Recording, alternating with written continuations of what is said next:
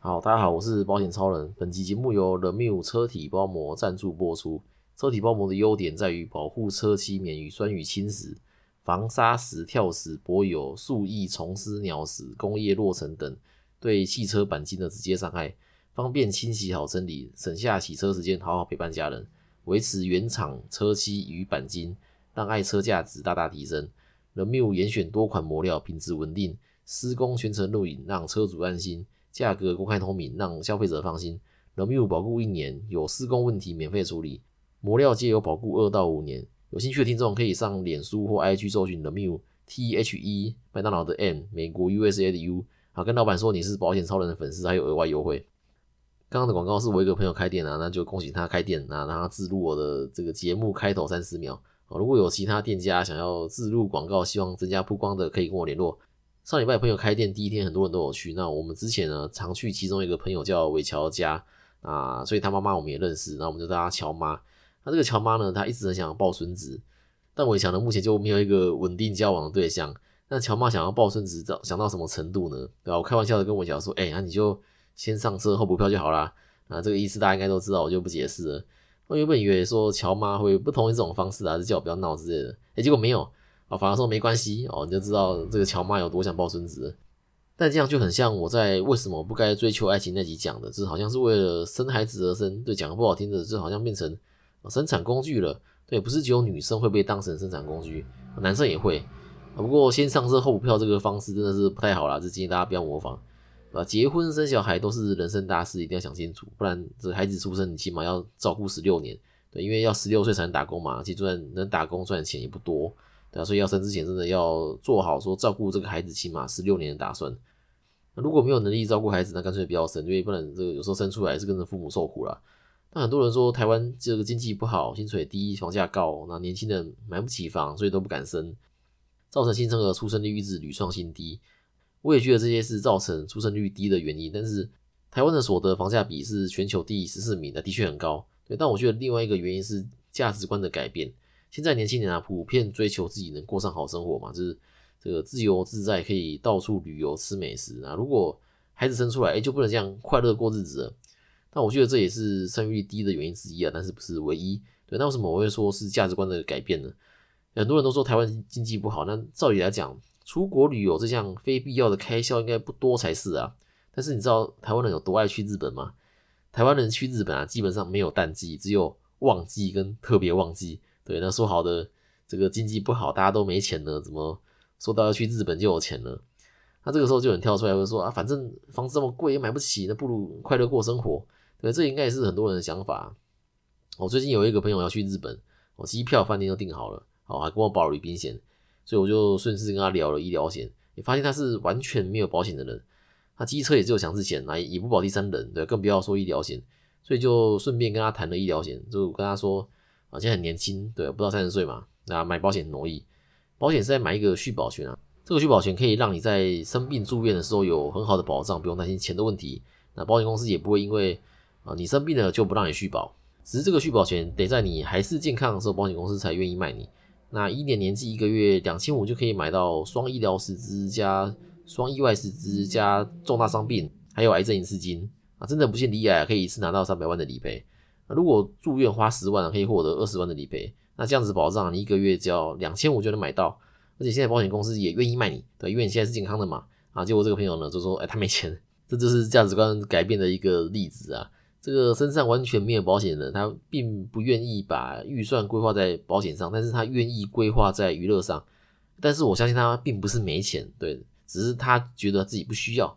很多人在健康的时候也都这么认为，这也是。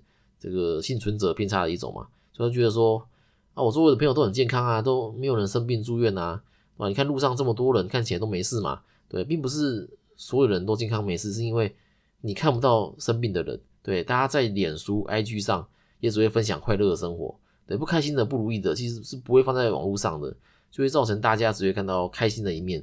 像我又有另一个朋友，一年前被诊断出有这个白内障，但是他没有很严重，啊，医生就建议他说先点眼药水治疗，如果真的不行再动人工水晶体置换术。那这一年多来呢，他都没有在网络上跟任何人说他有白内障，然后他会跟我说是因为他保险是跟我保的。那他是他最近换了新的 iPhone 十四，马上在这个网络上拍照分享，哇，下面就一堆人按爱心啊、按赞啊、加留言啊，但是我没有人知道说他最近白内障已经恶化到需要动手术的地步了，所以并不是说你没看到就代表没发生。对我有不少客户是因为家人生病住院才投保的，而且还不算少数哦，表示说有部分人还是要等到看到风险了再想投保，对吧？建议还是趁早规划啦，不然等到你呃看到风险的时候就已经来不及了。好，回到主题来讲，我自己的陌生开发经验。那为什么会想讲这个主题呢？因为我上礼拜在公司的线上课程分享过，刚好把这个 PPT 的内容转到 Podcast 上来跟大家分享。那线上分享很多好处啊，就是诶不太会紧张。对我在分享的时候，我是用 PPT 开全荧幕，所以我呃看不到有多少人在听我讲。但事后就听其他伙伴说，就大概七十多人啊。那虽然说知道有七十多个人同时在线上听我说话，但是拜科技所赐，我是自己在家里。自己的房间，然后对着自己的电脑说话，就少了现场紧张感。对，那这样还有另一个优点是，诶，他想听的他就认真听。对，那不想听的他那边挂着挂网也没关系。不然在现场，通常这个进进出出也会影响到台上讲话的人。那我默开是怎么做的呢？呃，最开始啊，我是打了一张 DM，上面内容就写说我可以做项目，例如呃车险啊、医疗险啊、储蓄险啊等等，然后用这张 DM 拿到大楼的管理室问管理员说，诶，能不能让我放？对，那大部分是可以啦，只是这么做的效果很差，因为呃很多人不止保险业会这么做，例如像可能呃饮料店、便当店哦、房中业或者是这个健身房的业务也都会这么做。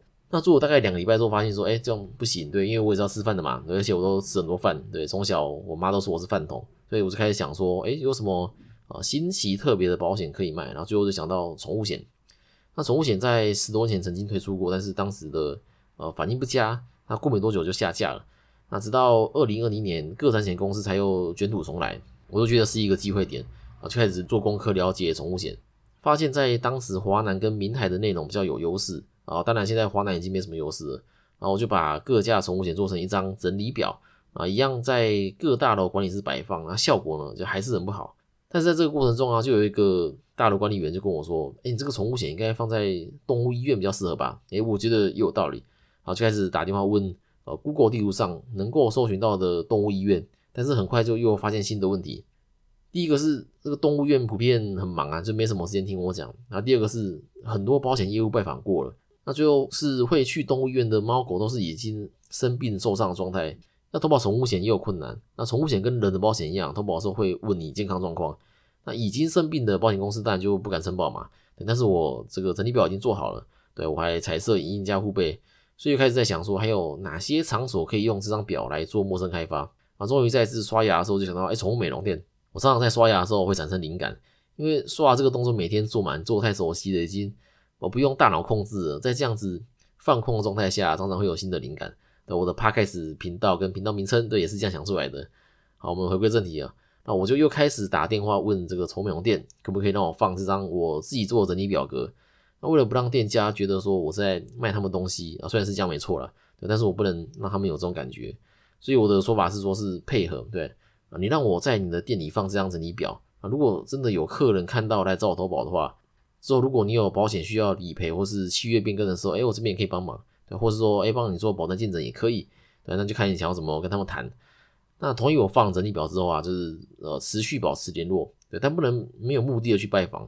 不然去了店家也会觉得说，哎，你要来做什么？就感觉也怪怪的，所以我都会找机会找理由过去拜访聊天。啊，例如最近快过年了嘛，送桌历月历过去说新年快乐，这是一个很好的拜访机会。那去了其实就是聊天啊，透过聊天的过程知道对方的背景，对有没有结婚，有没有生小孩啊？那孩子有没有保险，都会慢慢被聊出来。那就过年送桌历是不够的，这样见面次数太少了，所以我还会找其他的时机过去，例如母亲节、情人节。对，因为我发现说做宠物美容的几乎都是女生，那有结婚的呢，我就送母亲节卡片；那没结婚的呢，我就送情人节巧克力。那另外还有宠物展，那因为我在高雄嘛，那宠物展举办时间是四月跟十二月。宠物展不止一家公司在办啊，那目前最大件的是展昭，那我就会在三月跟十一月的时候拿着宠物展的门票过去店里，因为很多小店家是收不到展昭的票的，所以我送过去的时候，很多店家都很开心。对，这也是我想要的效果啦，就是。我不想让店家一看到我就觉得说啊，我要来卖他东西。对我希望店家一看到我是开心的，所以在莫开初期都是在建立信任。桌历、月历、母亲节卡片、情人节巧克力，对吧？宠物展门票对我来说都只是呃我过去拜访的借口。那实际上我是想要透过聊天更认识他们，然后进而发掘保险需求。对，但是又不能表现出一副想要卖他们东西的感觉。一开始真的要当做是在交朋友了。只是这个交朋友我会设停损点，对吧？你给东西给到一定程度之后，就不会再给，或是说有有多的我才会给，因为我要把资源留给值得开发的客户身上嘛。这样讲好像我很现实，不过就像刚才说的，就是我也是要吃饭的。今天末开的时候，哪怕是你跟我成交一个车险，对我都知道说你是愿意相信我的。但是我持续付出一段时间，却又完全没有要跟我成交打算的话呢，我就觉得说这间店可能呃暂时没这个需求，那我就留下我的联络方式，而且他们有需要的时候联络我。那通常联络我的时候都是事故已经发生的时候，可能狗狗已经生病了，想保宠物险；那员工出车祸了，想保意外险。因为我一天能拜访店家有限嘛，我只能把时间留给也愿意给我机会的人。